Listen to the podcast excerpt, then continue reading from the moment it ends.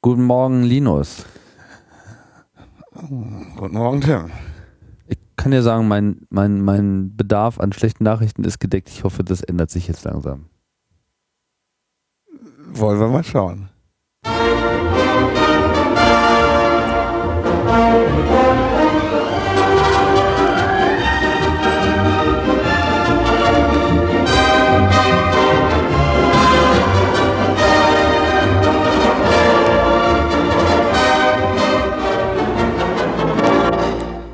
La la la la la la la Logbuch Netzpolitik. Die äh, 98. Ausgabe haben wir jetzt schon. Und äh, es grüßen Tim und Linus. Hallo. Hallo. Hallo. Und ja, jetzt machen wir mal Schluss mit, äh, Schlecht mit nach- schlechten Nachrichten. Ja. Und äh, ja, wir machen es äh, ganz kurz, nämlich äh, wir haben uns äh, den äh, Spezialisten für gute Nachrichten eingeladen, nämlich den Thomas. Hallo. Thomas Lohninger und äh, nach Konsum der Folge, oh Gott, was war denn unsere gemeinsame Folge nochmal? War das die äh, 96, 95, ich weiß gerade nicht. 96 war's. 96 war es. Ähm, ja, da hast du ja schon äh, ausführlich Einblicke gegeben in Linus Abwesenheit in deine, dein neues Engagement bei der EDRI in Brüssel.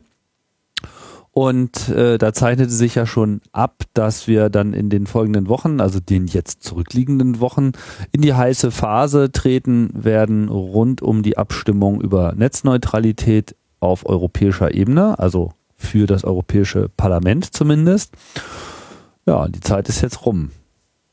Ja. Und ähm, du hast es schon gesagt, wir haben was zu feiern, weil ähm, ich konnte selber nicht glauben, dass es wirklich passiert ist, aber wir haben gewonnen. Gestern hat das Europäische Parlament ähm, eine Verordnung zur Netzneutralität erlassen und das, was da drinnen steht, das kann man auch wirklich Netzneutralität nennen.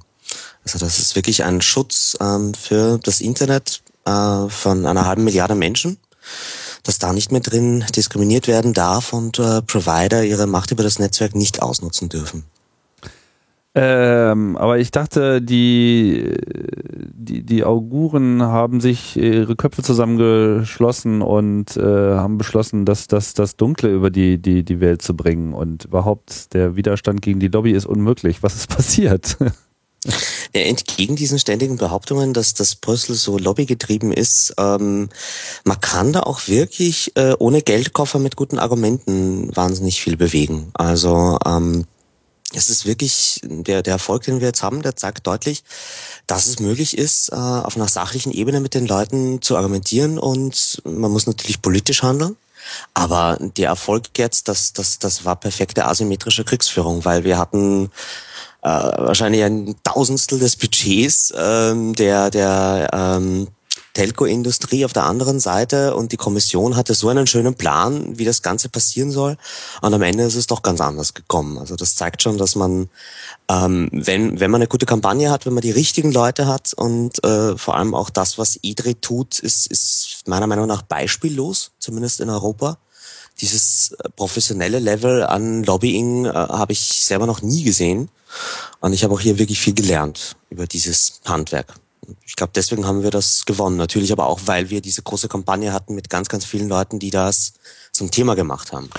Bevor wir vielleicht nochmal auf die Arbeit von Edri äh, eingehen, ähm, würde ich gerne nochmal kurz so das, was jetzt tatsächlich geschehen ist, nochmal ganz kurz äh, beschrieben bekommen. Also es stand ja an, die Entscheidung über Netzneutralität im ITRE-Ausschuss, dem federführenden Ausschuss für diese Geschichte und äh, dem nachfolgend die Abstimmung im Parlament. Genau, ich glaube, unsere Sendung war ein bisschen vor der Abstimmung im ITRE, also im Industrieausschuss. Genau. Und dann wurde ja auch noch ein bisschen verschoben und so. Genau, genau, genau. Das äh, wurde ja irgendwie ähm, zwei Wochen nach hinten verschoben und dann war da irgendwie ein irrsinnig kurzer Zeitplan. Also normalerweise hat man da mindestens eineinhalb Monate zwischen dem federführenden Ausschuss und der großen Plenumsabstimmung, damit sich alle das auch nochmal durchlesen können. In diesem Fall hatten wir zwei Wochen. Und ähm, die Abstimmung im Industrieausschuss, die haben wir verloren. Da haben die Konservativen sich durchgesetzt mit den Stimmen der Liberalen. Und ähm, da war halt einfach für uns nichts zu machen. Das hat sich intern aber auch schon abgezeichnet. Eigentlich schon mehr oder weniger in der Woche davor war uns klar, das kriegen wir nicht mehr gebogen. Die haben ihre Leute eingeschworen, Ähm, wir haben da auch Geschichten gehört, dass Nelly Cruz persönlich lobbyiert ähm, und da war einfach äh, keine Möglichkeit für uns, eine, eine gute Entscheidung hinzubekommen. Ähm, und, und wir haben uns dann aber ja auch schon im Vorhinein auf das Plenum konzentriert. Und weil wir gewusst haben, da haben wir wieder neue Abgeordnete. Ähm, da schaut es auch anders aus, weil der Industrieausschuss ist schon ein bisschen industrienahe, wie man sich vielleicht denken könnte. Und ähm, ja, dann im Plenum haben wir es wirklich noch gedreht bekommen. Aber ist ja normalerweise gilt ja die Erwartungshaltung, dass was der federführende Ausschuss als Grundsatzentscheidung fällt, das wird in der Regel auch auf europäischer Ebene, also auf Parlamentsebene dann angenommen. Ja, das ist eigentlich so die Regel. Nur äh, wenn man eine Sache hier in Brüssel lernt, ist dann äh, everything is possible. Also es gibt so gut wie keine Regel, die man nicht brechen kann und äh, die unmöglichsten Dinge passieren. Äh, und und, und ähm, es war aber jetzt auch so, dass wir ja die vorherigen Ausschüsse alle gewonnen haben eigentlich, dass da überall gute Netzneutralität ähm, beschlossen wurde und alle Reparaturen an der Verordnungsvorschlag der Kommission vorgenommen wurden, die man braucht, damit das keine Schlupflöcher mehr hat. Nur im Industrieausschuss war das anders. Dadurch hatten wir auch ein bisschen ein anderes Verhältnis, weil klar war irgendwie so, okay, hier gibt's nicht nur eine Meinung, auf die sich alle einigen können, sondern das war ein Ausschuss, der ist vielleicht der federführende, aber ähm, es gibt da durchaus auch noch ganz andere Einstellungen, weil die Konservativen haben ja jetzt auch irgendwie, man hatte ja Mehrheiten in den anderen Ausschüssen für diese Reparaturen. Mhm. Ähm, wichtig ist nur, also der federführende Ausschuss, da gibt's ja auch ähm, die Berichterstatterin Pilar del Castillo, die Konservative von ähm, Spanien, äh, die bleibt jetzt auch an diesem Dossier dran. Ähm, die wird jetzt auch nach der Plenumsabstimmung äh, das Mandat behalten, wenn sie wiedergewählt wird und tritt dann in Verhandlungen mit äh, dem Rat. Aber nicht vorgreifen. Also äh, wir, wir haben auf jeden Fall äh, jetzt im Plenum das, das wirklich geschafft, indem äh, wir auch wirklich eine, eine Koalition hatten, wo auch ähm, Konsumentenschützer, Zivilgesellschaft und Teile der Industrie, ähm, vor allem auch Content Provider, ähm, sich auf die Beine gestellt haben. Wir hatten ganz viele Startups, ähm, die sich dann noch in letzter Minute dem Kampf angeschlossen haben. Äh, Startups von Net Neutrality kann man vielleicht erwähnen, wenn wir auch verlinken, wer irgendwie ein Unternehmen hat, was irgendwas mit Internet zu tun hat. Egal ob Online-Dienste oder Einzelhandel, der kann sich dort irgendwie ähm, ja in diese Allianz aufnehmen lassen, ähm, weil die wollen halt auch zeigen, dass es in der Wirtschaft Interesse gibt für Netzneutralität ähm, weil die Gegenseite argumentiert ja immer so, das sind nur die Linken, das sind die Kommunisten, das sind die Anarchisten, die Netzneutralität haben wollen äh, und ähm, vergessen dabei, dass das ja eigentlich da auch um Wettbewerb geht. So, das heißt, ITRE wurde verloren und dann äh, stand jetzt die Abstimmung im Parlament an und du hast ja schon gesagt, da war dann alles gut, aber letztlich gab es da ja auch nur eine Abstimmung. Das heißt, da muss sich ja quasi die Gesetzesvorlage, über die abgestimmt wird, dann noch signifikant geändert haben. Also es war so, ähm, in der Woche vor der Abstimmung war die Deadline für Änderungsanträge und ähm, der erste Schritt für uns war einfach mal zu schauen, wie kriegt man gute Änderungsanträge getabelt von einer möglichst großen Mehrheit an Parteien im Europaparlament. Und da war es zum Glück so, dass wir ähm, recht früh, ähm, weil wir auch eben, es, es gab recht schnell einen gemeinsamen Text, auf den sich alle einigen konnten. Und ähm, das war auch ein Text, wo wir drauf geschaut haben, dass, dass die gesamte Zivilgesellschaft dem zustimmen kann, dass der wirklich wasserdicht ist. Und äh, diese Textarbeit war eigentlich der Schlüssel für den Erfolg. Ähm, das hätte niemand damit gerechnet wahrscheinlich, äh, dass man das schafft, in so kurzer Zeit äh, nochmal so einen großen Sprung zu machen. Aber ähm, dieser Text, den wir jetzt abgestimmt haben, füllt so grob drei Kriterien. Einerseits ähm, ist er wahnsinnig minimalistisch, also er ändert wirklich nur ganz wenige Wörter. Er versucht eben wirklich jede Diskriminierung auszuschließen, egal ob im Netzwerk oder auch preisliche Diskriminierung über die Ausnahme von Volumensgrenzen. Also er ändert, Und er ändert äh, wenig Wörter an, an was? An der ursprünglichen Vorlage oder? An dem Text, der im Industrieausschuss abgestimmt okay, wurde. ja. Mhm. Ja, um einfach sozusagen den Schritt möglichst klein zu machen. Ja. Und äh, er, er vermeidet auch, das dritte Kriterium war für ähm, die Leute eben, dass man schaut, dass man politisch aufgeladene Begriffe vermeidet. Ähm, und, und das, was jetzt äh, Was- hier beschlossen Entschuldigung, wa- was sind das für Begriffe jetzt? ähm, es wurde ganz lange an den anderen Ausschüssen wurde es auch abgestimmt, äh, zum Beispiel, dass Specialized Services nicht funktional ident sein dürfen zu Online-Services.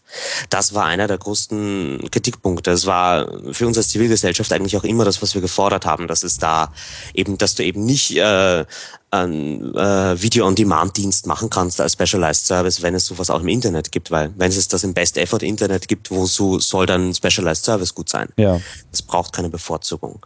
Und äh, wir haben jetzt irgendwie dieselbe, denselben Sinn äh, erreicht, aber mit anderen Wörtern. Und ähm, ja, ich kann da gerne in Details gehen. Ich bin ein großer Freund von Netzneutralitätsgesetzen, wie manche vielleicht wissen. ähm, aber ich weiß nicht, ob das in die Show passt. Ja, also es wird erstmal, wenn ich das richtig verstehe, gesagt, okay, der gesamte Internetverkehr muss gleich und ohne Diskriminierung, Einschränkung oder Störung, unabhängig von Absender, Empfänger, Art, Inhalt, Gerät, Dienst oder Anwendung behandelt werden. Das ist schon mal, das ist, glaube ich, klarer kann man Netzneutralität nicht definieren. Dann gibt's die Genau. Specialized Services, wo gesagt wird, okay, ähm, man kann äh, spezielle Inhalte, an, Anwendungen oder andere Dienste optimieren, aber nur über logisch getrennte Kapazitäten und mit strenger Zugangskontrolle. Keine Ahnung, was die, warum jetzt da noch strenge Zugangskontrolle beisteht. Bei au ausreichenden Netzkapazitäten und sie müssen Funktionen enthalten, die durchgehend verbesserte Qua Qualitätsmerkmale erfordern. Ähm, und dann gibt's eben dieses Verbot, was du gerade schon sagtest, nicht als Ersatz oder bessere, ähm, also nicht als Ersatz für gängige Internetzugangsdienste. Das wäre dann also, wenn ich das richtig lese, ist doch sogar dieser ähm, diese Telekom Spotify Deals und weiß nicht, E Plus macht das ja auch mit irgendwie MTV Music oder so. Die sind doch jetzt eigentlich erledigt, oder? Ja. Oder darf, also ist, ist die Frage, weil hier steht ja nur, der Traffic soll behandelt werden, wie jeder andere auch. Jetzt ist halt, da steht halt nicht, ob er abgerechnet werden soll, wie jeder andere auch. Bleibt diese Lücke offen? Nee, das haben wir in 23.5, Artikel 23, Paragraph 5 geregelt, wo einfach klar ein Diskriminierungsverbot drin ist, das auch losgelöst ist von den Vertragsbedingungen. Das heißt, du kannst doch nicht mehr über AGBs diskriminieren und ähm, es darf einfach keine Unterscheidung mehr vom Provider zwischen Diensten gemacht werden, äh, sofern diese funktional äquivalent sind. Das funktional Äquivalent findet sich dann in Artikel 23.2 und damit hast du ähm, theoretisch immer noch die Möglichkeit, dass du sagst, ähm, ich priorisiere jetzt in meinem Netzwerk äh, Voice over IP, aber wenn, dann muss ich alle Voice over IP Anbieter, Protokolle und whatever auch gleich behandeln und genauso priorisieren.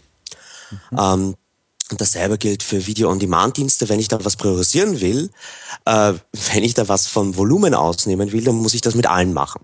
Das heißt, was wir jetzt geschafft haben, ist einfach wirklich dieses Level Playing Field ähm, ins Gesetz zu schreiben. Ähm, der Provider kann immer noch komplett neue Funktionalitäten, also wenn es wirklich so Dinge gibt, die es ähm, notwendig machen, dass man sie nicht im Best Effort Internet abhandeln kann, dann sind die immer noch möglich. Ähm, das sind Fern-OPs. Genau, ja. Also alles, wo wirklich jetzt Wichtige. dedizierte Kapazitäten sind, Business VPN und diese Sachen, ja. Ähm, ähm, das sind Dinge, die natürlich immer noch gehen, die auch recht wenig mit dem Internet zu tun haben. Aber ähm, wir, wir haben halt wirklich jetzt geschafft, ein Gesetz zu schreiben, das wasserdicht ist. Und das wird auch heißen, dass sich an der, an der Landschaft der äh, Produkte einiges ändern wird, sofern das denn in Kraft tritt. Wir müssen jetzt natürlich nochmal durch den Rat. Wir müssen das, äh, es ist, ist jetzt noch nicht ein geltendes Gesetz, sondern wir haben jetzt sozusagen zwei von drei europäischen Institutionen passiert und der letzte Schritt ist wieder äh, der Rat, genauso wie bei der Datenschutzgrundverordnung auch, ähm, die können sich halt Zeit lassen. Das sind die Staats- und Regierungschefs. Zwei von drei, aber ich meine, äh, du meinst jetzt die Kommission. Genau. Kommission, Parlament und Rat. Also du meinst, die Kommission hat sich jetzt auch dieser, diesen Gesetzentwurf angeschlossen. Ja, stimmt. Also theoretisch können die natürlich äh, in den Verhandlungen auch noch ähm, Nein sagen Ja. äh, und sich zurückziehen. Aber eigentlich passieren die Verhandlungen jetzt zwischen Parlament und Rat. Und die beiden müssen sich sozusagen auf einen Textentwurf einigen. Die Kommission hat dann eigentlich recht wenig Mitspracherecht. Theoretisch könnten sie Dinge zurückziehen und so, aber ich glaube nicht, dass sie das machen werden. Vor allem bei der Kommission, die wird jetzt auch neu gewählt.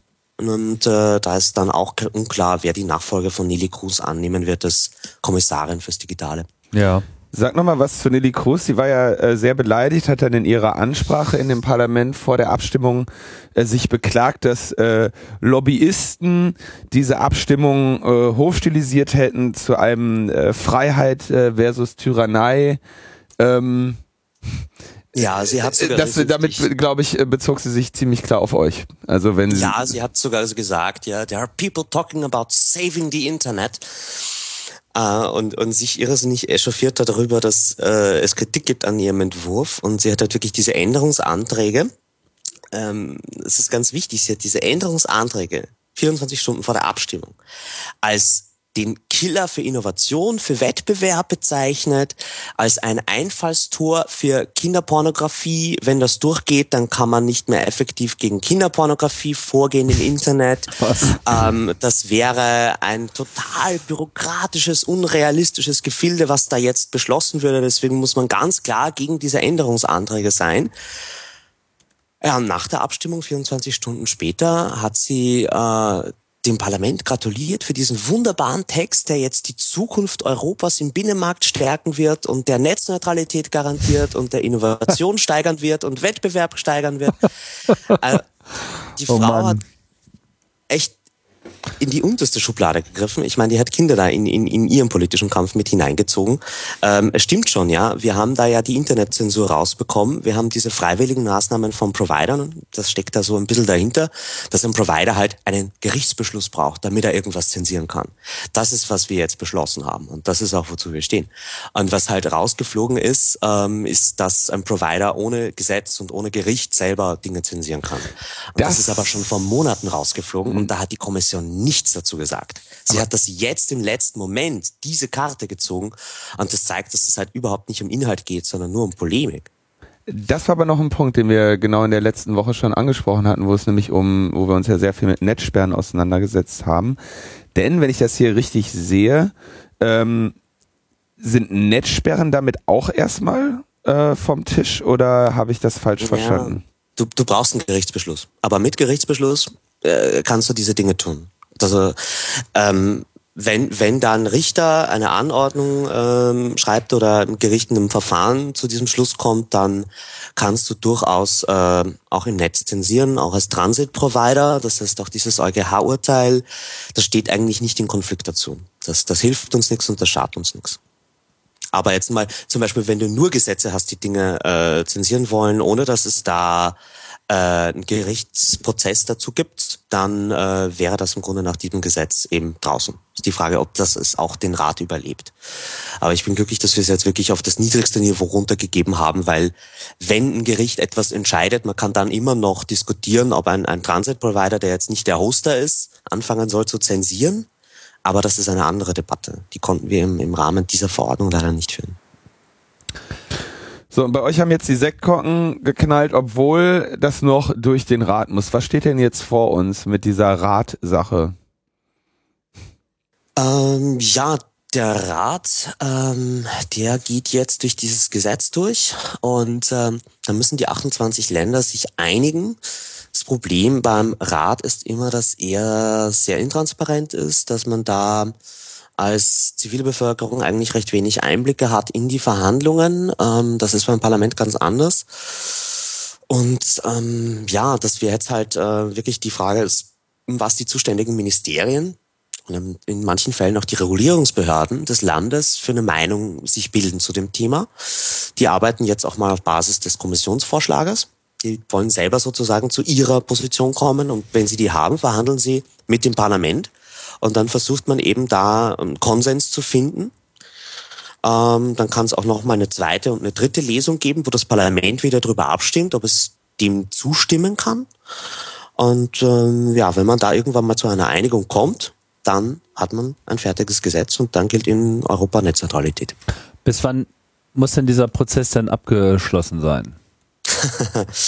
äh, schön wär's, gäbe es da Deadlines. Also der, der Rat macht das so, wenn ihm was nicht gefällt, dann nimmt das von der Tagesordnung. Dann ist es formal immer noch da und das Parlament hat vielleicht schon drüber entschieden, aber es ist halt nicht auf der Tagesordnung, das heißt, es wird nicht verhandelt, das heißt, es passiert nichts und dann passiert halt über Jahre nichts, bis es irgendwann einmal vom Tisch runterfällt. Ähm, das heißt, äh, die, die Gefahr beim Rat ist immer, dass der einfach dadurch, dass er Dinge ignoriert, sie tötet. Ähm, das, das ist aber jetzt, äh, nachdem wir jetzt zwei große netzpolitische Themen schon am Rat haben, nämlich eben die Datenschutzgrundverordnung und Netzneutralität, finde ich auch, dass wir uns mal mehr, mehr Gedanken um den Rat machen müssen. Das fordert aber natürlich eine ganz andere Art von Aktivismus und von Zivilgesellschaft, weil das sind 28 Länder mit ganz unterschiedlichen Diskursen. Ähm, da sind wir jetzt auch noch am Überlegen, was eine gute Strategie ist, um vielleicht Safety Internet weiter als Plattform zu verwenden für diesen Prozess. Ähm, aber ja, das, das ist alles noch im Werden. Im Prinzip müsste man dann quasi auf die nationalen Regierungen Einfluss nehmen. Und an der Stelle Exakt. wäre es auch wichtig, mehr noch, ich meine, EDRI ist ja eine europäische Organisation, aber nur in eingeschränktem Maße jetzt auch so eine Föderation von europäischen Aktivistengruppen. Also die fördern und äh, bestehen ja teilweise ja, auch aus diesen Gruppen, aber also wir haben äh, 35 Mitgliedsorganisationen in äh, fast allen europäischen Ländern, also nicht nur aus Europa, wir haben auch die EFF aus den USA und Leute in der Türkei und äh, sozusagen, was nicht die Union ist.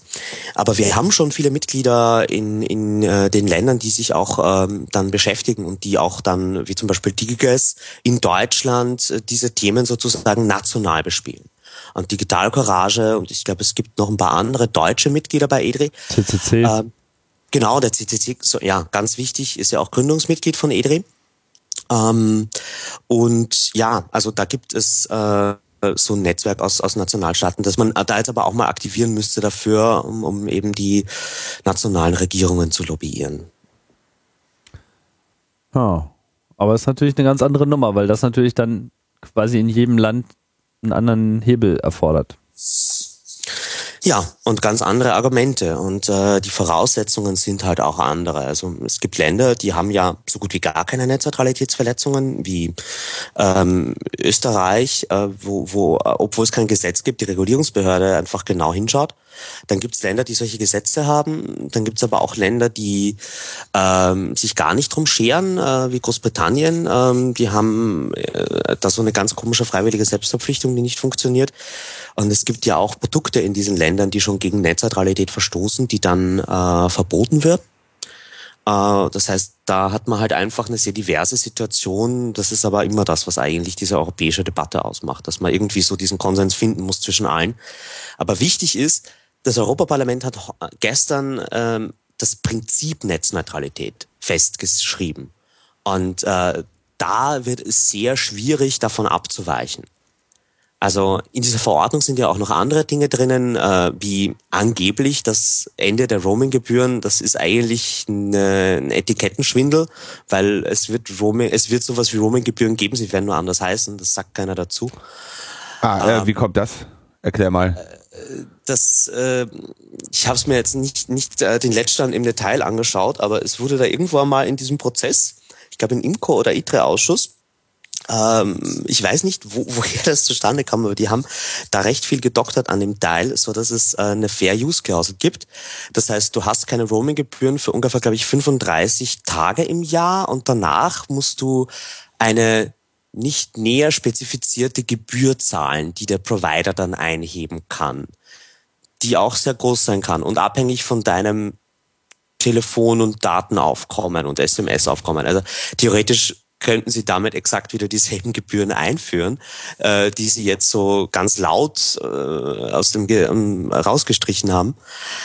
Also äh, ja, da, da, da müsste man auch nochmal näher hinschauen. Aber wie gesagt, da habe ich mich auch nicht näher beschäftigt. Nur ich, ich würde das mit Vorsicht genießen, wenn jetzt überall drinnen steht, die Roaming-Gebühren wurden abgeschafft. Also das ist wirklich sozusagen eher das, das, das populistische, die Karotte, mit der man das Parlament äh, dazu gebracht hat, diese Verordnung zu verabschieden. Ähm, das müsste man sich aber wirklich mal jemanden von den Konsumentenschützern näher anschauen, was da drin steht. Okay. Was mich nochmal interessieren würde, die jetzt in den letzten Wochen ja auch nochmal vielfältig gepriesene Plattform safetyinternet.eu, hast du da Einblicke darüber, wie sehr die jetzt wirklich genutzt wurde von Leuten? Ja. Ähm, also wir haben beim Fax-Tool, das, also Fax- und E-Mail-Tool haben wir irgendwie bei der Netzfreiheit gebaut am Anfang von der Kampagne. Und beim Fax-Tool äh, habe ich Zahlen, das sind um die 29.000 Faxe, die da rausgegangen sind. Oha. Äh, das ist sehr viel toter Baum. Ähm, da habe ich auch schon ganz nette Anekdoten gehört, äh, wie wieder mit diesen Faxen umgegangen wurde und, und was, äh, wie einfach kontinuierlich immer das Papier leer war äh, im Drucker.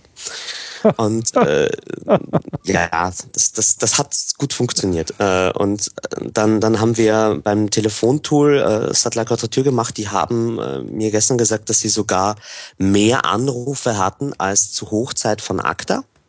Ach also als ACTA im Plenum abgestimmt wurde, äh, gab es ja auch schon äh, dieses Telefontool, das Pyphone von der Quadrature du Net.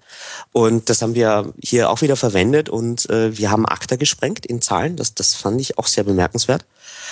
Ähm, und äh, ja, bei den bei den E-Mails wissen wir es nicht. Äh, von den Besucherzahlen her äh, waren wir, glaube ich, insgesamt, seit es die Kampagne gibt, seit Dezember bei, ähm, glaube ich, 860.000 äh, Page-Views. Wo ich aber keine Relation dazu habe, ob das jetzt besonders viel oder wenig ist. Naja gut, aber man kann jetzt auch nicht sagen, dass das Tool ignoriert worden ist. Also es scheint schon einen äh, sehr signifikanten Beitrag geleistet zu haben. Ja. Und damit haben sozusagen auch die Leute einen signifikanten Beitrag geleistet. 29.000 Faxe klingt für mich jetzt nicht wenig. Ja. In einem Faxgerät ist es sehr viel. Na gut, es wird sich auf ein paar Faxgeräte verteilt haben. Ich weiß nicht, auf wie viele Faxgeräte es sich maximal hat äh, verteilen können. Aber äh, ja, wir, wir hatten einen sehr freundlichen Provider aus Österreich, äh, Kappanet, und äh, die haben uns da so ein S7 Gateway zur Verfügung gestellt, mit dem wir das umsetzen konnten. Äh, auch nochmal Dank dafür, weil die haben die Kosten übernommen von mhm. diesen 29.000 Faxen. Mhm. Ähm, und ja, also äh, das, das war sicherlich den Leuten solche Tools in die Hand zu geben, dass sie, ähm, das Motto von der Seite war ja auch, äh, werd dein eigener Lobbyist, ja, dass sie ähm, sich zu Wort melden können und, und äh, ausdrücken können, dass ihnen dieses Thema wichtig ist. Das ist schon immer noch unsere Superwaffe, ähm, dass wir halt einfach die Öffentlichkeit auf unserer Seite haben und ähm, dass, dass wir es Menschen ermöglichen, einfach direkt in Kontakt zu treten mit der Politik. Also das, das hätten wir auch überhaupt nicht geschafft, hätten wir nicht äh, so viele Leute gehabt, denen das Thema wichtig ist und die auch wirklich was dafür tun. Ähm, das ähm, ist dann auch bei, bei, bei, vor allem bei den liberalen Abgeordneten angekommen. Also da habe ich auch Geschichten gehört, dass die dann halt einfach ähm, diese Telefonanrufe mit, mit Leuten, denen das Thema urwichtig ist, das, das ist für die halt auch etwas, das nicht ins Tagesgeschäft hineinpasst. Äh, dass dann auf einmal irgendein beliebiger Bürger anruft und sich meldet und sagt so, mir ist das urwichtig und du musst hier unbedingt was machen, ähm, das sind die nicht gewohnt. Ja, und jetzt? Ja, äh, jetzt, äh, jetzt war es irgendwie mal gut soweit hier. Ich gehe wieder zurück nach Österreich. Mhm. Äh, und und äh, wir haben ja schon nächste Woche wieder das nächste Ding, da ist ja das Urteil zur Vorratsdatenspeicherung, da werde ich auch mitarbeiten. Ähm, ich würde aber noch gerne irgendwie ähm, auf, auf, auf ein anderes Thema zu sprechen kommen, nämlich äh, wenn, wenn wir uns jetzt mal anschauen, was äh, wir heute, was wir gestern geschaffen haben, ähm, dann, dann hat man schon irgendwie gemerkt, dass so seit ACTA was passiert ist im Europaparlament. Dass äh, von den netzpolitischen Themen wir schon auf der europäischen Ebene äh, wahnsinnig viel bewegen können. Und äh, wir, wir haben jetzt halt bald Europawahl und das wäre eigentlich diese Chance, ähm, diesem netzpolitischen Potenzial noch mehr Bedeutung zu verleihen und da auch nochmal in der Wahl darauf hinzuweisen, ähm, weil nirgendwo anders sind die Kandidaten ähm, so leicht erreichbar wie jetzt. Und deswegen haben wir diese WePromise.eu-Kampagne ähm, schnell erklärt. Das ist so die Idee eines beidseitigen Versprechens dass die ähm, Kandidatinnen und Kandidaten versprechen können, dass sie eine Charta von zehn äh, digitalen Grundrechten äh, unterstützen werden, dass sie in, in ihrem Mandat, wenn sie gewählt werden im Parlament, äh, nicht zum Beispiel gegen eine Andacht, äh, anlassslose Vollüberwachung stimmen ähm, und dass sie äh, Copyright reformieren, äh, sich für Netzneutralität einsetzen und, und all diese Dinge. Also da haben wir die zehn wichtigsten netzpolitischen Punkte zusammengesammelt. Und auf der anderen Seite des Versprechens äh, stehen die Bürgerinnen und Bürger, die dort ähm, mit diesem Versprechen eben wie in einer Petition angeben können, dass sie einen Kandidaten wählen werden, der diese zehn Prinzipien unterstützt. Und äh, wenn man auf netzpolitik.org geht, dann findet man das. Wenn man auf wepromise.eu geht, dann findet man das. Und die Kandidaten, die das schon unterstützt haben und auch so Videobotschaften von denen, wo man auch dann selber beurteilen kann, ob man denen das glaubt. Und wir, wir finden halt wirklich, dass das jetzt äh, eigentlich der nächste Schritt sein müsste, dass man ähm, aber sich anschaut, was in den nächsten fünf Jahren im Europaparlament passiert. Wir haben definitiv mal die zweite Lesung von der Datenschutzverordnung und von Netzneutralität. Damit wir das wirklich unter Dach und Fach bekommen, brauchen wir da ähm, wieder eine Mehrheit in der Abstimmung, die für diese Themen ist. Ähm, es wird eine riesige Copyright-Reform geben ähm, nach dieser Konsultation, die die Kommission gemacht hat mit über 11.000 Antworten, müssen die jetzt endlich Urheberrecht anpacken und hoffentlich machen sie mal irgendwie ein Update, das äh, der Realität äh, entspricht und das Gesetz näher an, an äh, die Lebensrealität rückt. Und äh, ganz wichtig, äh, je nachdem wie das Urteil nächste Woche ausfällt, aber ich gehe stark davon aus, dass ähm, das nächste Parlament über die Vorratsdatenspeicherungsrichtlinie abstimmen wird. Mhm. Und das ist für Deutschland wahrscheinlich eines der wichtigsten Themen, weil ähm, ich meine Vermutung ist, dass nächste Woche der der EuGH was Ähnliches sagt wie der deutsche Verfassungsgericht in Karlsruhe, dass er sagt, gut, diese Richtlinie ist verfassungswidrig, aber theoretisch könnte man so eine Überwachungsmaßnahme machen, wenn A, B, C, D, E. Und dann legt er ein Ablaufdatum auf diese Richtlinie und sagt, die tritt mit ähm, 1.1.2015 außer Kraft. Und ähm, bis dahin muss das repariert werden und eine neue Richtlinie kommen. Das äh, ist ein sehr wahrscheinliches Szenario und das heißt, das muss das Parlament und das heißt, wir haben eine politische Debatte über die Vorratsdatenspeicherung und vielleicht können wir endlich dieses Übel an der Wurzel packen und beseitigen. Hm. 19, äh, 19 potenzielle Europawahlkandidaten Kandidaten und Kandidatinnen aus Deutschland haben jetzt hier dieser ganzen Geschichte schon zugestimmt. Ich sag mal aus dem üblichen verdächtigen äh, Spektrum, also Grün, Linke, Piraten, vor allem eine Frau noch von der SPD. Wie seid mhm. ihr da dran? Wie werden die angesprochen? Also das ist eigentlich auch so was, wo äh, Leute in den Mitgliedstaaten aktiv werden äh, können. Es gibt eine Mailingliste, da kann man sich subscriben. Es gibt da ganz viele ähm, ausgearbeitete Dokumente, die man den Leuten schicken kann. Und wir würden halt eigentlich gerne, dass da Leute in, in den 28 EU-Staaten ihre Kandidaten kontaktieren, ähm, weil ähm, wenn wir das aus Brüssel machen, dann wirkt das ein bisschen aufgesetzt. Wir sind nicht die Leute, die die wählen werden. Wir wollen, dass die Bürger in den Ländern hergehen und sagen, wir sind, diese zehn Punkte sind wichtig, wollt ihr das unterstützen? Ist das was, das, äh, wozu man sich verpflichtet? Und die müssen da auch wirklich ähm, Dokument äh, unterschreiben und uns unterschrieben zurückscannen oder schicken, ähm, damit wir das annehmen. Mhm. Das heißt, es ist schon wirklich auch, äh, hat einen offiziellen Charakter und damit diese Zahl mehr wird, und ich glaube, in Deutschland sind es wirklich wahnsinnig viele Kandidaten, glaube so pro Partei 100 und äh, da müsste man noch viel mehr anschreiben und die Kandidaten darauf hinweisen, ähm, dass äh, sie diese Charter doch unterstützen sollen. Und dann kann man auch sehr schön sehen vor der Wahl, äh, wer wird jetzt äh, sich netzpolitisch in ordentlich verhalten im nächsten Parlament und, und wem ist das Thema sowieso egal. Ja, super Sache. Ich finde das, finde das gut. Ich habe auch das Gefühl, dass die Top-Level-Domain.eu so, ein, so, so ein Petitionspool zu äh, werden scheint. Das ist, glaube ich, mehr, politischen Aktivismus unter .eu gesehen als irgendwas anderes, aber das äh, soll mir recht sein.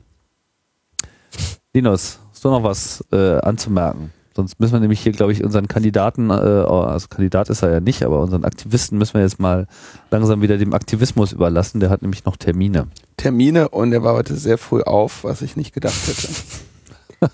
naja, Wäre zu erwarten gewesen, dass du entweder noch schläfst oder betrunken bist. Vielleicht nochmal so zum Schluss. Ähm, die Stimmung, denke ich mal, ist so generell äh, gut ähm, bei Edri. Ja, also wir haben gestern gefeiert. das äh, äh, hat auch gleich nach der Abstimmung angefangen und äh, ist dann bis äh, in die Nacht hineingegangen. Äh, ich ich bin es nur gewohnt, inzwischen mit wahnsinnig wenig Schlaf aufzukommen. Das ist der Grund, wieso ich jetzt noch irgendwie vor Mikrofon bin. Ähm, und ja, also das, das wird dann auch gefeiert. Also ich meine, äh, EDRE, das muss man vielleicht auch sagen. Ja? Also EDRE arbeitet an dem Thema seit fünf Jahren seit äh, Kommissionspräsident Cruz ins Amt gekommen ist, arbeitet IDRI an dem Thema Netzneutralität und, und drängt auf genau so eine Verordnung, wie sie heute beschlossen wurde. Gestern. gestern beschlossen wurde. Okay. Ich bin immer noch im Erwischt. Kopf. Erwischt. äh, und und ähm, ja, also auch, auch Access Now, die Organisation, die mit uns im Büro sitzt, hat irrsinnig viel dran gearbeitet und La Quadrature die Net und Bits of Freedom und DigiGas und Netzfreiheit, all denen ist zu danken. Und äh, das ist halt wirklich so ähm, von zivilgesellschaftlicher Seite wirklich äh, der Erfolg von, von ganz vielen, ähm, die über lange Zeit das zum Thema gemacht haben. Also man stelle sich vor, es gäbe keine Zivilgesellschaft für dieses Thema. Wir würden nicht mal drüber reden. Und ohne einem Brüsseler Büro, in dem dieser Aktivismus und dieser Lobbyismus vor allem passieren kann, wären wir heute nicht da, wo wir sind. Also EDRE ist eine, ich, ich hab, war noch nie so ähm, überzeugt von der Notwendigkeit einer Organisation wie, wie, wie dieser, weil die einfach so einen wahnsinnig großen Unterschied macht mit den unheimlich kleinen Ressourcen, die wir eigentlich haben. Ähm, also ich bin großer, großer Fan von EDRE geworden, seit ich hier arbeite. Das sage ich nicht nur, weil die mein Gehalt bezahlen. Senden Sie jetzt eine SMS mit dem Wort Thomas, herzlichen Dank. Hast du gut gemacht. Ja, genau. Wir sind stolz auf euch und äh, feiert noch äh, das Wochenende durch, aber dann wieder an die Arbeit. Ja. ja, ja. gut, euch noch eine gute Sendung äh, und äh, ja, auf bald. Bis bald. Herzlichen Dank, Thomas. So, weiter geht's. Äh, das nächste Thema hat Thomas gerade schon äh, quasi angekündigt. Nämlich Vorratsdatenspeicherung. Vorratsdatenspeicherung. Die USA downgraden. Die downgraden ihr, ihre Vollüberwachung der Telefonmetadaten. Wir hatten das ähm, schon vor einiger Zeit angesprochen, dass, äh, sie, dass sie das vorhaben. Also im Detail hatte ich das schon mal erklärt, nämlich dass sie sagen, wir wollen keine äh, zentrale äh, Vorratsdatenspeicherung bei der Regierung mehr, sondern eine dezentrale beim Provider. Ähm, der Zugriff auf diese Daten äh, soll uns, oder soll der Regierung und den, ihren äh, Organen, ihren Strafverfolgungsorganen ähm, nur möglich sein unter Richtervorbehalt und äh, die Daten, die dort vorgehalten werden, sollen auch nicht viele Jahre umfassen, sondern nur 18 Monate. Ja, und also nur in Ausnahmefällen weichen wir von dem Richtervorbehalt ab. Und dann war auch diese schöne Sache drin, dass man nur zwei Hops von der äh, Zielperson sich bewegen darf, statt äh, drei oder vier. Ne? Also wer sich schon mal mit Binärbäumen auseinandergesetzt hat, weiß, wie viel man da dann immer noch, ähm, äh, wie, wie viele Personen aus dem Umfeld der Zielperson man dann immer noch äh, abschnorcheln darf. Aber eben, es sind sehr viel weniger als bisher, denn es gab bei ihnen bis jetzt keine Regulation und deswegen haben sie einfach immer alles gehabt und alles gemacht. Sie haben so ein bisschen den Anschein erweckt, als hätten sie nur Freund eines Freundes eines Freundes und jetzt lassen sie sozusagen den letzten Freund weg. Ja wo ja dann immer noch genug Freunde übrig bleiben. Letztlich ist es natürlich auch vollkommen unklar, ob das überhaupt so gewährleistet äh, werden kann. Ähm, was halt das Herunterfahren des Speichers betrifft, ich frage mich, was die Motivation dazu war. Ich meine, vielleicht haben sie auch einfach gesehen, das kostet uns sowieso alles viel zu viel Geld. Äh, ist ja viel besser, wenn wir das alles outsourcen und dann lassen wir das die Unternehmen machen. Ja. Letztlich dasselbe Modell, wie man das eben hier auch in äh, Deutschland für die Vorratsdatenspeicherung äh, anstrebt, zumindest im etwas äh, extremeren politischen Flügel, auch immer mit dieser Argumentation, das sei ja auch alles gar nicht so schlimm, weil der Staat würde ja gar nicht speichern, sondern wir lassen ja speichern. Und deshalb halte ich das auch für so erwähnenswert, denn ähm, also die, die downgraden auf 18 Monate Vorratsdatenspeicherung nach ziemlich genau dem Modell, wie es in Deutschland äh, vorgesehen ist. Und ich weiß nicht, was mit diesen diese Hops, wie, äh, wie das in Deutschland dann wäre, ähm, da bin ich nicht genau auf dem Laufenden, wie jetzt momentan sich die äh, Sicherheitsbehörden eine Vorratsdatenspeicherung gerade ausmalen. Ja, ich meine, wenn, wenn wenn es dann die, wenn es dann die Telekommunikationsfirmen auf Vorrat machen, spielen die Hops ja gar keine Rolle mehr, weil dann werden ja wiederum alle äh, gespeichert. Gespeichert sowieso, es geht ja um den Zugriff. Das Ding ist halt, also ich meine, diese, diese Hops, du definierst sie, solange du mindestens einen Hop dir definieren darfst, ja, und das, den hast du ja per se bei der Kommunikation, wird einfach der Kommunikationspartner zur Zielperson. Dann kannst du ja von da aus weitermachen, ja. Also äh, das heißt, wenn du also diese, diese Definition von zwei oder drei Hops ist halt totaler äh, Firlefanz, ne? Du, weil dann machst du halt, wie gesagt, einfach die nächste Person wieder zur Zielperson und du hast, darfst nochmal zweimal würfeln. Ja, also das äh, ist natürlich äh, Killefit. Warum ich das ähm, erwähne, ist, weil das die erste wirklich handfeste äh, Reaktion der USA ist auf diese gesamten Snowden-Enthüllungen. Und weil sogar Edward Snowden jetzt irgendwie sich äh, zu Wort gemeldet hat und gesagt hat, findet er gut. Ja, das fand ich schon ein bisschen bemerkenswert, dass er sich da so, äh, so früh aus der Deckung gewagt hat. Ich weiß nicht, ob der Interesse daran hat, frühzeitig jetzt so bei den ersten äh, halbwegs akzeptablen Zugeständnissen gleich gute Miene äh, zum bösen Spiel zu machen. Keine Ahnung. Mir erscheint das ein bisschen früh.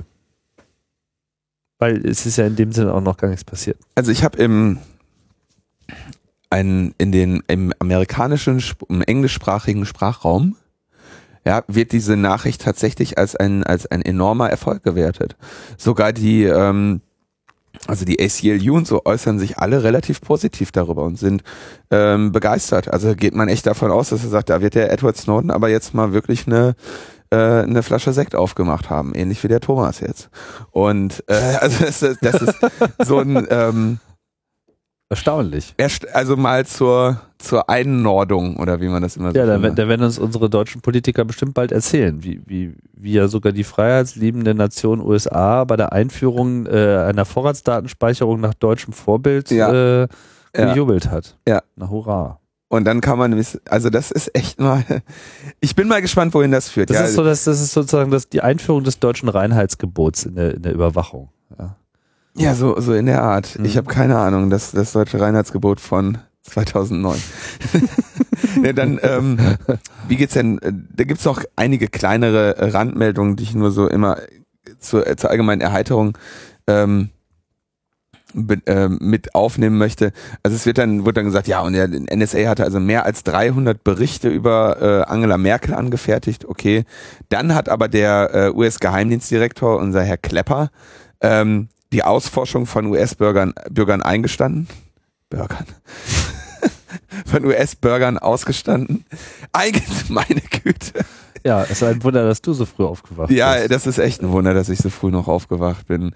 Ähm, also er hat eingestanden, dass US-Bürger ausgeforscht worden sein mögen. Also sie haben jetzt zugegeben, was sie sowieso nicht mehr erfolgreich dementieren können. Genau, im Rahmen ihrer äh, 51%-Regel, ne? Also das ist, ist ja, das war ja ganz zu Anfang, das, äh, da, da erinnert man sich ja kaum noch dran, dass die ja gesagt haben, wenn sich der Analyst zu 51% sicher ist, dass die Person kein Amerikaner ist, dann darf sie auf die Daten äh, zugreifen.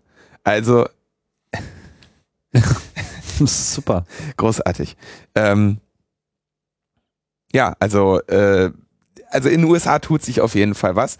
Und was sich da auch wieder abzeichnet, ist dieses, wa- was wir auch alle schon kennen. Ich hatte das am Anfang dieser ganzen Snowden-Sachen auch schon immer genannt, dass, dass ja selbst die US-Geheimdienst-Aussteiger vor Snowden sich irgendwie auf Veranstaltungen stellen und dir einen erzählen von Americans don't spy on Americans. Ja, also das, das ist für die jetzt der, der große Skandal und da haben sie jetzt offensichtlich äh, Schritte eingeleitet. Interessant zu sehen, wie sich das weiterentwickelt. Ja, das ist ja immer so ein bisschen schwierig, ne? Ich meine, wenn man sich schon amerikanische Sportveranstaltungen anschaut, so wo dann von World Series die, äh, die Rede ist, weil irgendwie sowohl östliche als auch westliche amerikanische Staaten daran teilnehmen können, so, dann äh, hat man immer wieder so das Gefühl, dass so diese Wahrnehmung einer Weltproblematik dann doch immer sehr lokal ist. Aber ich will ja jetzt hier kein äh, weiteres Bashing betreiben. Wir nehmen jetzt einfach erstmal zur Kenntnis. Nach einem Jahr hat das Ganze zumindest soweit Auswirkungen, dass es Ankündigungen gibt, die Methoden zu ändern. Ja. Ja, das ist ja schon mal nicht nichts. So. Ja. Da ist jetzt auch noch nichts passiert und ob man das nun glaubt, dass das auch so sein wird, das äh, steht auf einem ganz anderen Blatt. Ich hätte da persönlich eher, würde mich da eher sehr zurückhaltend äh, äußern, ja, was, was sie jetzt ankündigen und was sie dann tatsächlich tun. Man kann ihnen ja eigentlich gar nichts mehr glauben. Also ich weiß, weiß nicht, wo die Legitimation jetzt noch äh, sich raus ableiten lassen sollte, dass, dass man das für bare Münze nimmt. Ja, Sie haben ja bisher also, auch alles Was ja abgestritten. am Ende dann die, das Problem ist bei so einer Vorratsdatenspeicherung, wenn man sagt, okay, die Daten sind beim Provider und der muss die auf Nachfrage herausgeben, ist, dass dann natürlich der Einwand kommen wird, naja, aber dann weiß der Provider ja, wen wir überwachen. Und dann kommt man ja an die Lösung, die ja auch in Deutschland äh, ganz gerne einge eingebracht wird. Okay, da, da gibt es natürlich jetzt nochmal den Unterschied zwischen Geheimdienst und äh, Strafverfolgungsbehörden. Aber damit der, äh, damit die deutschen Diensteanbieter nicht sehen, worauf die zugreifenden Behörden zugreifen, haben die einfach mal Grundzugriff auf alles. Ja. Ähm, was man ja auch tatsächlich, äh, also aus der Hinsicht tatsächlich verteidigen könnte. Denn das Problem der Strafvereitlungsmöglichkeiten wäre ja schon gegeben. Also wenn, sagen wir mal, ich wäre bei, äh, bei der bei der Deutschen Telekom derjenige, der die Datenanfragen entgegennimmt, dann hätte ich ja ein sehr äh, interessantes Nebengeschäft, Leuten zu sagen, pass mal auf, äh, das kostet übrigens äh, 50 Euro im Monat, dass ich dir Bescheid sage, sobald hier irgendeine Anfrage nach deinen Daten eingeht, damit du weißt, du musst das Land verlassen. Oder, so, ne?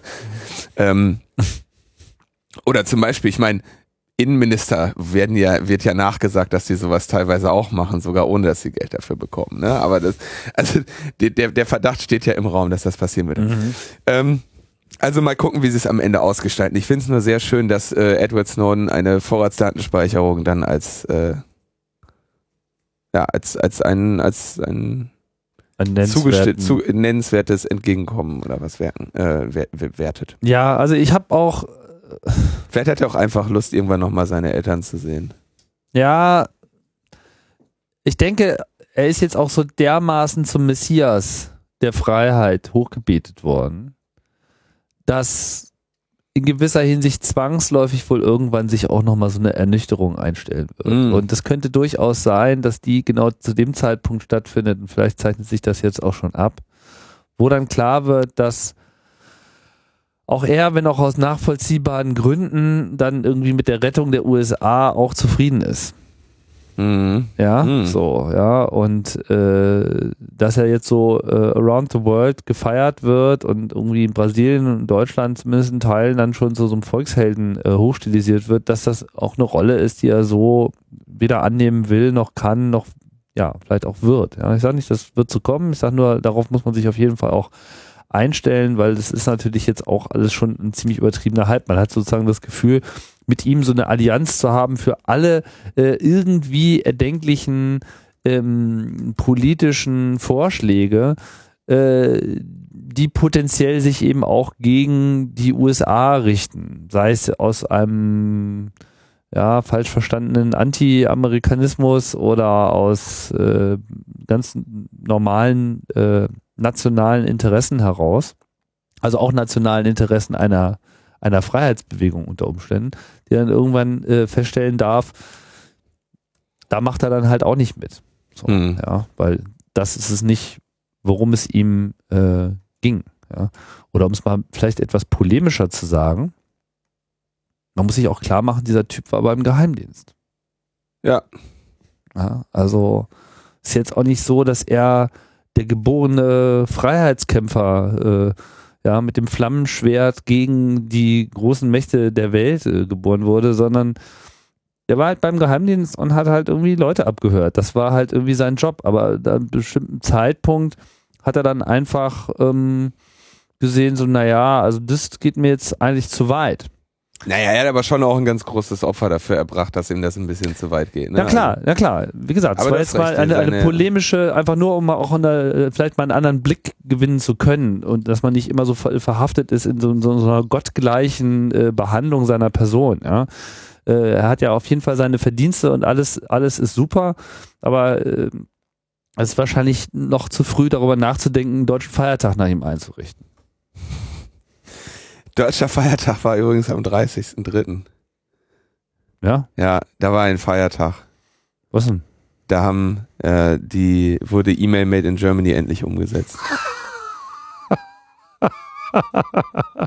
Der deutsche E-Mail-Tag.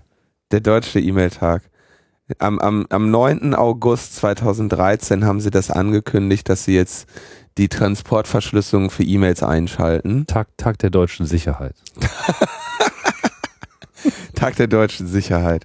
ja, am, am 30, am, am, am, wie gesagt, am 9. August 2013 haben sie angekündigt, wir machen jetzt Transportverschlüsselung bei E-Mails und dann, ich hatte das ja auch äh, kritisiert, dann Ja. ausführlich. Und ähm, im Dezember hatte ich ja dann ge- festgestellt, eher, eher durch Zufall, dass sie es eben nicht tun. Ja, dass sie also die Verschlüsselung genau nicht erzwingen. Das heißt, die Änderung, die bis dahin nur war, war, dass sie zwischen ihren E-Mail-Servern nicht mehr unverschlüsselt die E-Mails durch das Internet blasen, aber ihre Nutzer eben selber äh, noch, noch nicht schützen. Also wer ist denn Sie jetzt? Äh, Deutsche Telekom, United Internet, ähm, also Freenet, GMX, Web.de und T-Mobile. Und die haben alle am gleichen Tag angefangen damit. Ähm, ich glaube, dass sie es tatsächlich alle an einem Tag gemacht haben, ja. Also ich habe jetzt, ich habe die Meldung war betraf alle und war am gleichen Tag und ich habe es jetzt gerade noch mal ausprobiert. Man bekommt, wenn man jetzt versucht, ähm, wenn man jetzt unverschlüsselt auf seine E-Mail zugreift, kriegt man eine Standardantwort, also eine E-Mail. Man hat dann nur eine E-Mail und in der steht drin, ähm, wie man sein Postfach auf Verschlüsselung umstellt und dass man äh, unverschlüsselt sein auf seine E-Mail nicht mehr zugreifen kann. Also es ist jetzt schon jetzt Ja, Gerade 30.03. war der. überhaupt nicht mehr möglich, unverschlüsselt auf, das, auf die eigene Mailbox zuzugreifen, weil ich könnte Naja, mir gar nicht vorstellen, dass so kurzer Zeit das Es gibt halt noch ein kleines Problem, was sie, glaube ich, nicht ganz bedacht haben, ist, ähm, dass die Nutzer natürlich trotzdem die ganze Zeit automatisch, also so wie sie es jetzt gelöst haben, sie geben dir also, du loggst dich ein und sie antworten dir mit dieser, sie fälschen quasi deinen Posteingang, ja. Ähm, indem sie dir eine E-Mail da reinlegen, wo drin steht, du kannst deine E-Mail nicht mehr abholen. Ah. Das so macht die Deutsche Telekom. Verstehe. Das Problem ist natürlich, zu dem Zeitpunkt hat der Nutzer ja schon dann sein, ähm, sein Passwort geschickt. Ja. Ähm, das heißt, der Abhörende kennt an der Stelle natürlich auch das äh, Kennwort schon und kann dann halt auf die verschlüsselte Verbindung umsteigen und äh, die E-Mail abholen. Also es gibt da immer noch einen Leak. Ich sehe, oder habe ich sie Na gut, die Frage ist natürlich, ob sie vielleicht in Nee, einem sie zweiten Schritt auch noch ein neues Passwort erzwingen. Nee, aber ah, das war, eventuell ist das auch eine falsche Behauptung gerade von mir gewesen, weil ich sehe hier nicht, dass sie nach dem Passwort fragen. Also auf jeden Fall, sie haben es jetzt wenigstens mal gemacht. Wunderbar, also äh, viele Monate später. Das ist auf jeden Fall jetzt der Schritt, der dann am 9. August notwendig gewesen wäre.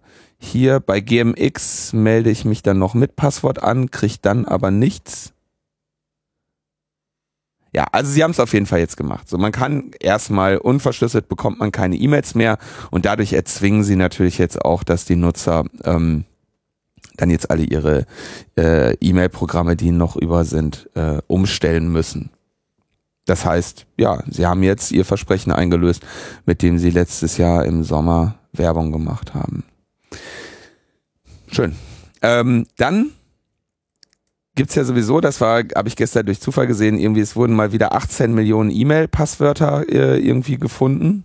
Das ist ja inzwischen äh, nichts Neues mehr, dass sowas passiert. Die lagen mal wieder irgendwo rum Lagen irgendwo rum. im Flur. Im, ja. Ich, weiß nicht, wie wie machen die gesagt, das? Ist das, ist das so ein bisschen, haben die, haben die beim BSI da so eine, so, so eine Babyklappe für, für, für Passwörter? ich glaube, die googeln selber. Und äh, Finden die dann einfach. das PSI googelt selber, handgegoogelt. Und ähm, Nee, was ich, ähm, also genau durch sowas, also 18 Millionen Passwörter, da brauchst du schon ein großes Botnet oder halt große E-Mail-Provider, die unverschlüsselte Verbindungen zulassen, ne? sonst kriegst du die nicht. Aber was ich sehr schön fand, es gab vor, in den letzten Wochen eine Meldung, da hat ein äh, Blogger aus einer ähm, aus einer anonymen Quelle etwas bekommen. Ich glaube, wenn ich das richtig äh, ähm, erkenne, ein, ein Stück Software von einer internen Microsoft-Quelle. Also Blogger bekommt aus einer anonymen äh, aus einer anonymen Quelle ein Stück Software. Mhm. Und Blogger sagt, ah, okay, im Rahmen meiner journalistischen Tätigkeit möchte ich jetzt bei Microsoft verifizieren, dass das, was ich hier bekommen habe, auch tatsächlich von Ihnen ist. Also wende ich mich mal an Microsoft und sage, schaut mal, Freunde, ich habe hier äh, das und das, äh, ist das euch gestohlen worden? Ich würde gerne einen Artikel drüber schreiben. Und äh, Microsoft sagt, ah, wie ist denn die E-Mail-Adresse von dem? lalala at hotmail.com? Hm. Die, der, hat, der, die liegt doch bei uns. Also dieser Blogger hat Microsoft die E-Mail-Adresse gegeben, nicht die nein, Software, der, die ihm zugeschickt wurde. Nein, der Blogger hat Microsoft seine E-Mail-Adresse offenbart, beziehungsweise ah. seine eigene Identität. Achso, die bei Microsoft gesagt hat, jetzt schauen wir doch mal, was wir von dem guten Blogger bei uns auf den Servern haben und was der mit seinem MSN Messenger und mit seinem ähm, Hotmail und was er sonst alles bei uns für Dienste nutzt. Das heißt, dieser so Leaker, geschrieben hat. Dieser Denn Leaker war auch so klug an eine Microsoft das Adresse ist, das ist ja jetzt erstmal völlig egal. Der Punkt ist nicht, wer hier schlau war. Der Punkt ist, dass Microsoft die diesen Blogger auf dessen E-Mail zugegriffen hat. Fertig. So. Was sie darauf, welche Erkenntnis sie daraus gewonnen haben oder so, äh, halte ich an der Stelle erstmal äh, äh, für völlig egal. Und sie sagen, äh, also das ist nämlich genau das schöne Ding, Microsofts AGB erlauben es Microsoft, Informationen in den Accounts die äh, in ihren Kommunikationsdiensten gespeichert sind, äh, anzuschauen. Zum Beispiel E-Mail, Bulletin Board, Chat Areas, Newsgroups und so weiter. File Cabinets, also alles, was du denen geben, ähm, alles, was du denen gibst oder was du durch sie kommunizierst, haben sie laut ihren AGBs die Erlaubnis reinzuschauen. Kurz darauf meldete sich ein anderer Blogger zu Wort, der äh, meine, ich weiß nicht, ich glaube, das jetzt fällt mir gerade nicht ein, für, für welche Plattform der geschrieben hat zu dem Zeitpunkt, weil es schon etwas her war. Ich glaube CNET oder so, ähm, dem das gleiche oder ein ähnlicher Sachverhalt mit äh, Gmail passiert ist. Das heißt, die haben halt, wenn es ihre eigenen Unternehmensinteressen betrifft, da äh, brauchen sie natürlich auch keinen Richtervorbehalt, weil das hast du in den AGBs schon zugestimmt, dass sie deine E-Mails lesen dürfen. Da schauen sie dann einfach mal rein und dann äh, sind sie auch diesem Vogel, glaube ich, nachgegangen, der dieses Leak geschickt hat. Ich weiß nicht, ob sie den dann da in der Folge auch zur Anzeige gebracht haben? Dessen äh, bin ich mir nicht ganz sicher, weil ich ähm, mich halt schon an der Stelle, dass sie überhaupt reingeschaut haben, so ja, naja, gut, habe. Den, das hat natürlich eine Menge Wind gemacht und Microsoft hat mittlerweile ja auch zurückgerudert und bekannt gegeben, dass sie das fortan nicht mehr tun wollen würden. ja, da kann man natürlich jetzt äh, vollsten Vertrauens sein. Ja. Ähm, also ich würde sagen, ich spreche Microsoft mein vollstes Vertrauen aus in dieser Hinsicht. Auf jeden Fall. Ja, also das äh, kann man hier schon mal feststellen. Ja, da stehen sie ein bisschen äh, doof da. Das haben sie dann irgendwie auch gemerkt, dass das quasi nicht so der beste Weg war.